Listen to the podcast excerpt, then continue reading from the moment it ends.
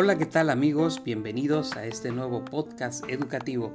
Mi nombre es Pedro Iván Guillén Hernández y soy doctorando en educación por la Universidad IEXPRO. El día de hoy haremos una colaboración para nuestro Padlet colaborativo. Haremos esta colaboración con nuestros compañeros y hablaremos acerca del documento Fundamentos de la Didáctica en la Educación Superior y Learning de la doctora Blanca Ríos.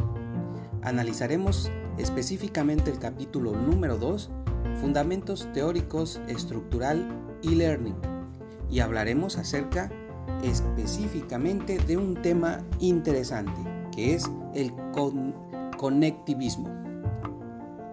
Las diferentes teorías del aprendizaje como el conductismo, cognitivismo, constructivismo y socioconstructivismo, además del cognitivismo, tienen sus fundamentos en eh, cómo se lleva a cabo este aprendizaje en ambientes armónicos con el docente y el participante y van vinculados a la forma de transmitir la comunicación e informar aspectos importantes. Para Wikipedia se define como conectivismo como una teoría desarrollada por George Siemens y Stephen Downes sobre la base del análisis de los límites de las teorías del comportamiento del cognitivismo y del constructivismo para explicar el efecto de la tecnología y cómo nosotros ahora tenemos que vivir con esto para poder comunicarnos y cómo, cómo impacta en nuestro aprendizaje.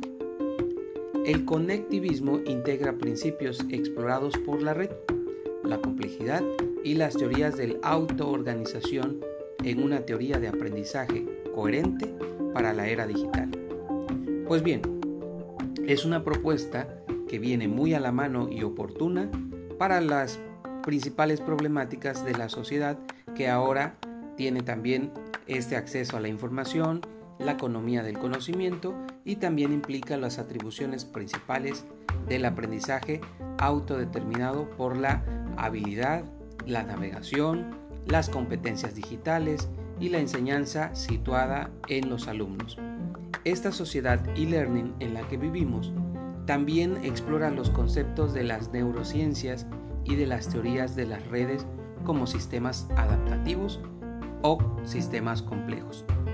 En pocas palabras, el conectivismo aplica lo mejor de las teorías tradicionales del aprendizaje para formar desde la neurociencia a los participantes en un mundo que va creciendo junto con las nuevas tecnologías. El aprendizaje se, distribuye en un entorno que principalmente va a utilizar la red o el entorno digital mediante la tecnología y esta se va a compartir de manera social. De forma que las teorías del aprendizaje para este fin son valiosas por dos razones principales.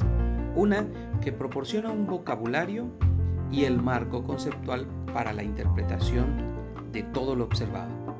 Al tiempo también que disimula una orientación hacia la búsqueda de soluciones específicas. Nos lleva hacia allá. Percibe el aprendizaje como un proceso interno del individuo y su énfasis se centra en el ciclo de este procesamiento de la información y que también debe recordarse. Los principios fundamentales del conectivismo son, entre otros, el aprendizaje y el conocimiento requieren de una diversidad de opiniones para representar la totalidad y permitir la selección de un mejor enfoque.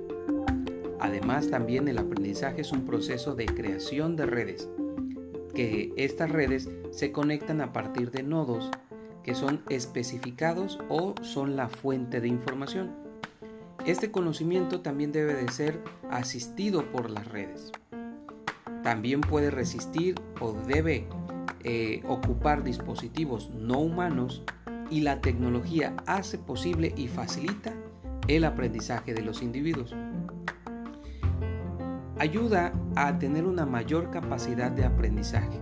Es más, es decisiva para un conocimiento en la época actual.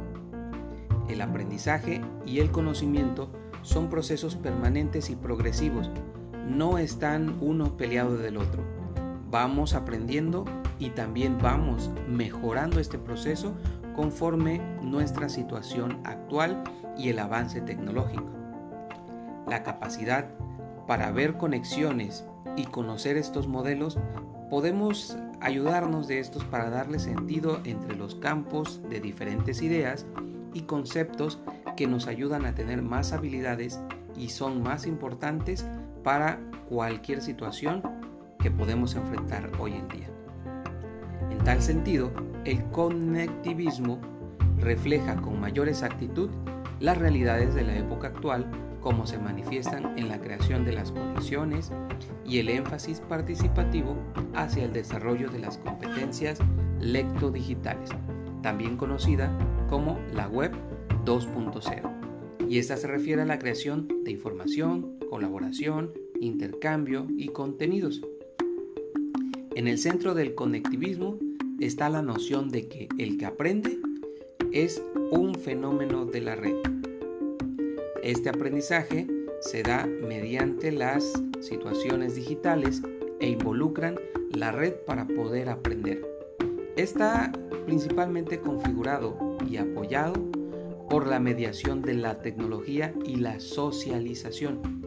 Igualmente el conectivismo se centra en el proceso de formación y creación de redes significativas que pueden incluir el aprendizaje mediado, reconocer el aprendizaje y reproducir este aprendizaje mediante diálogos que implican el avance en las nuevas tecnologías y el aprendizaje que se da en este entorno. Existen diferentes eh, entornos en los que se puede llevar a cabo, pero siempre tenemos una base.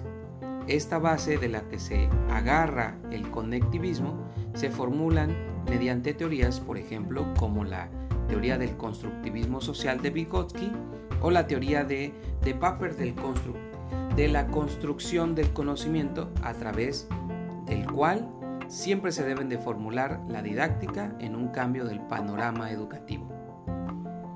Bien amigos, se nos ha agotado el tiempo. Esto es una pequeña introducción acerca de lo que es el conectivismo y espero que en una siguiente conexión podamos seguir platicando un poco más acerca de este. Se despide de ustedes su amigo Pedro Iván Guillén Hernández, recordándoles que siempre hay nuevas cosas que aprender. Chao.